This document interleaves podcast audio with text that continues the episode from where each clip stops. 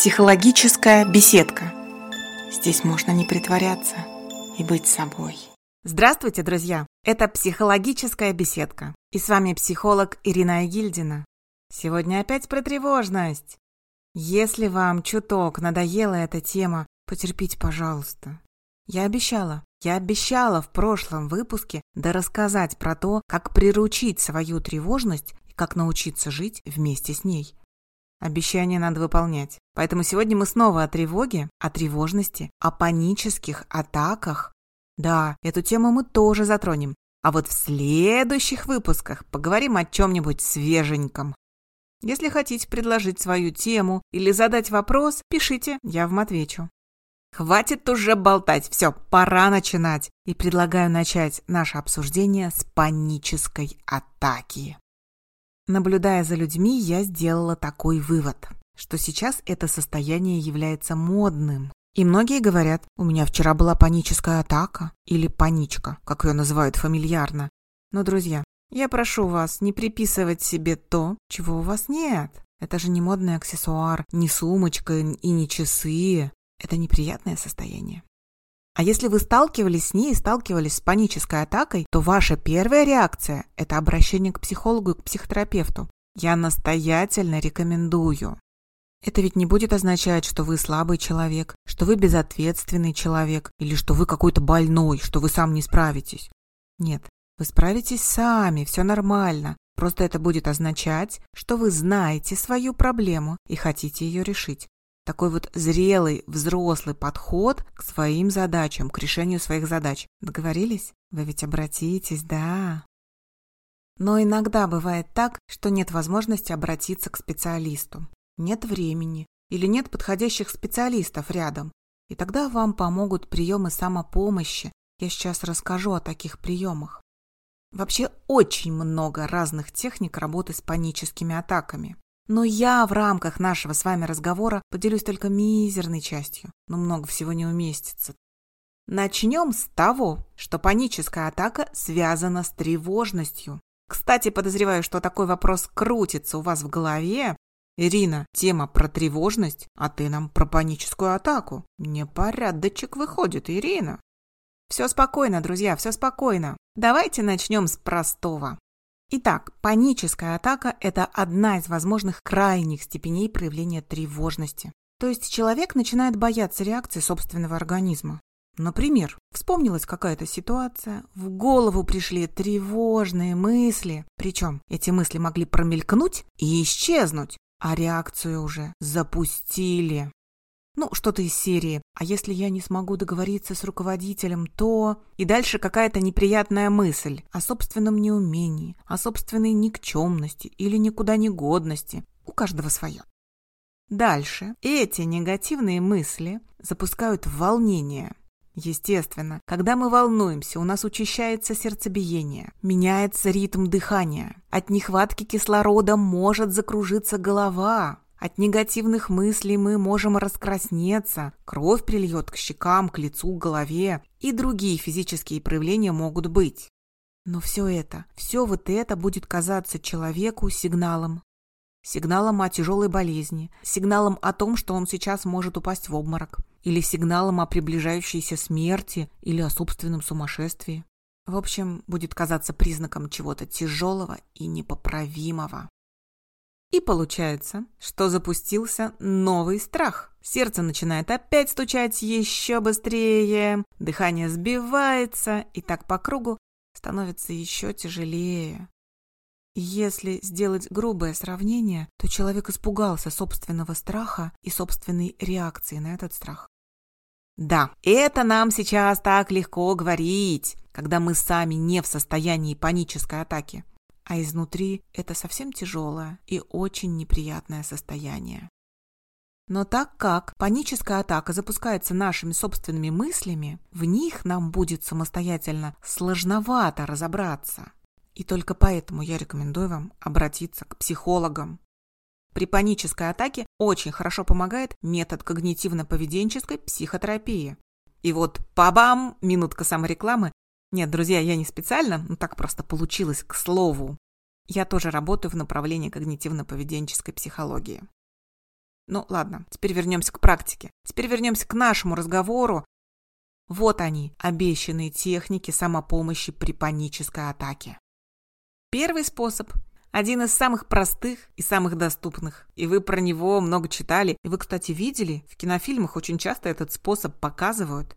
Подышать в бумажный пакет. Благодаря такому дыханию у нас в крови увеличивается количество углекислого газа и дыхание выравнивается. Что же делать? В чем э, смысл этого приема? В момент панической атаки или только когда приближается это состояние, вы замечаете предвестники, Уткнитесь одновременно и ртом, и носом в бумажный пакет, если он у вас есть под рукой.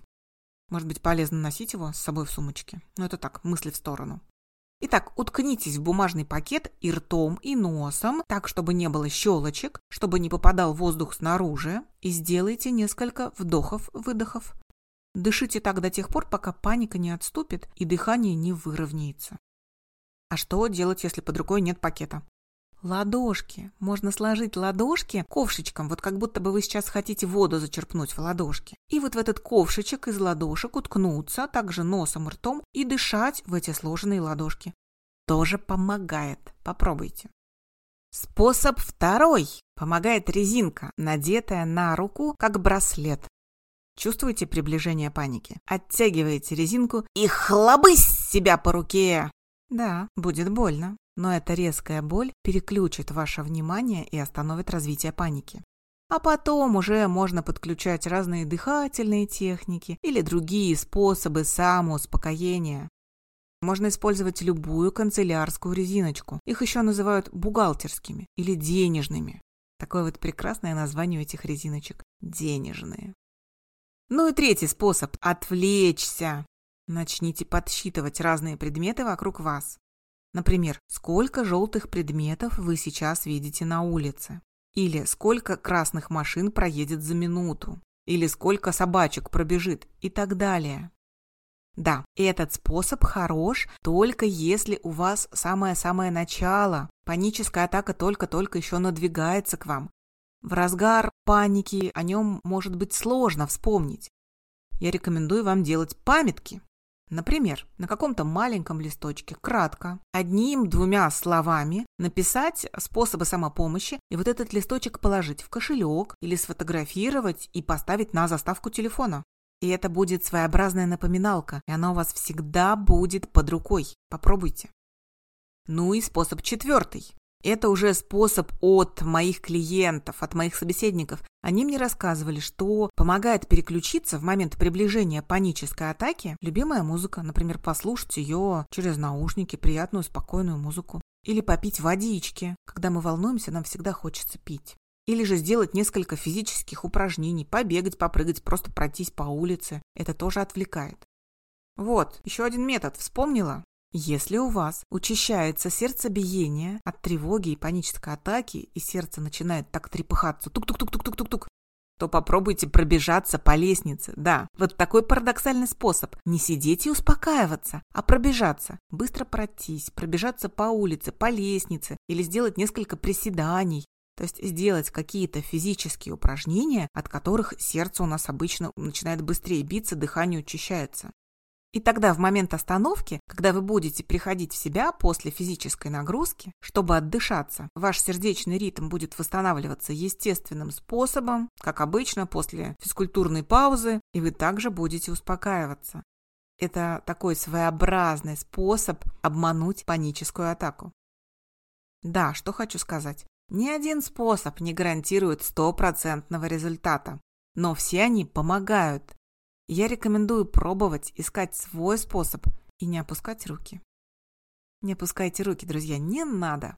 А если хотите мне написать, задать вопрос или записаться на консультацию, то приглашаю в свой телеграм-канал «Лиственный домик». Там я тоже много пишу про психологию, и там тоже можно задать вопрос или уточнить мои контакты и написать мне лично.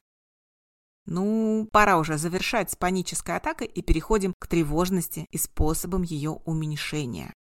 Еще в прошлом выпуске я говорила, что отрицание своей тревожности, ненависть к себе из-за тревожности не приведут ни к чему хорошему. Помните? Такое отношение только укрепит вашу склонность к тревожности, да к тому же вы приобретете парочку-троечку лишних психологических проблем. Поэтому давайте разрешим себе тревожиться. Это нормальное человеческое явление. Вы заметили, как много сейчас психологи говорят и пишут о тревоге? Как думаете, почему?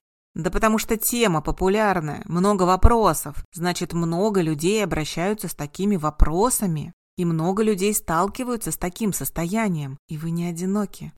Вы не одиноки в своих переживаниях тревожности. Уф, выдохнули, все нормально, можем расслабиться. Попробуйте относиться к тревоге, как к вашей шумной и неуклюжей собаке или кошке. Вот вы вместе пришли погулять в парк или вместе пришли в гости, и ваш питомец делает что-то неприятное. Но он не вы, вы не свой домашний питомец, не кошка или не собака. Это не значит, что вам больше нельзя в гости или в парк. Так же и с тревогой. Вы не только своя тревога. У вас есть много другого, хорошего, интересного, любопытного, разного. Вы не ограничиваетесь своей тревогой. Просто примите, что у вас есть вот такой ручной домашний питомец, ваша тревожность. Все супер, живем дальше вместе. Вот он где-то бегает рядом, но при этом вы можете распоряжаться своей жизнью, так же как хозяева кошек и собак спокойно живут своей жизнью и наслаждаются. Странно я размышляю, сравнивая кошечек и тревожность. Да. А вы попробуйте, попробуйте так относиться к своей тревоге, а потом расскажите ко мне, что там с вами произошло. Да, и можно еще составить список ваших качеств, ответить на вопрос, а что же еще есть во мне, кроме тревожности? Это тоже поможет вам понять, что тревожность – это вот вот она, малюсенькая часть. А ведь в вашей жизни много всего другого, классного и замечательного. Ну вот вам еще один способ успокоиться в момент тревожных переживаний. Посмотрите по сторонам и мысленно опишите все, что вас сейчас окружает. Понятно, что это упражнение надо выполнять не прямо сейчас, а вот когда вы тревожитесь и волнуетесь. Смотрите по сторонам и запоминаете, описываете все. Какие люди, как одеты, кто как стоит, кто с кем разговаривает, какие предметы, мебель, книги, что там видно из окна, деревья, птицы, прохожие. Все до мелочей. Вплоть до того, у кого какие туфли или какие листья на цветке на подоконнике. Это упражнение переключит ваше внимание и отвлечет от тревожащих мыслей. Оно особенно подходит, когда мы углубляемся в самокопание. Кстати, о самокопании, о нашем любимом занятии. Когда мы начинаем слишком много времени уделять анализу своего поведения, своих слов, ах, что я сказал, как я себя повел, а что мне сказали, а я бы мог по-другому. Ох, вот это все только позволяет разгореться костру нашей тревожности. И я предлагаю ввести привычку. Уж если вы любите себя анализировать, то анализируйте на другие темы, Например, «А что я сделал правильно?» Ответ «Ничего» не принимается. Вот прям ищите правильное. Жаль, что вы не видите, как я, как я сейчас вам строго пальчиком грожу. Ай-яй-яй, ищем правильное и хорошее в себе. Понаблюдайте за собой, что вы сделали правильно, какие хорошие качества вы проявили, какие хорошие слова правильные вы сейчас сказали. Такой разворот самоанализа поможет повысить самооценку. Это раз снизит тревожность. Это два. Ну и много побочных эффектов в виде хорошего настроения. Это три. И еще, еще, еще, еще, друзья мои, еще один способ, как помочь себе с тревожностью разобраться. Мы очень много начинаем волноваться, когда нам кажется, что мы не справляемся, что мы делаем неправильно, что мы совсем не умеем что-то делать, вокруг нас опасность, нам угрожают, даже если при этом мы сидим в тепленьком уютненьком домике. Поэтому я рекомендую укреплять чувство собственной внутренней безопасности и укреплять свою уверенность в том, что вы справитесь со всем, что произойдет. Как это сделать? Вспомните похожие ситуации, в которых вы справились, нашли решение, смогли, и напоминайте себе об этом почаще. Прям напоминайте. Говорите, я же смогла, я вот это сделала, я молодец.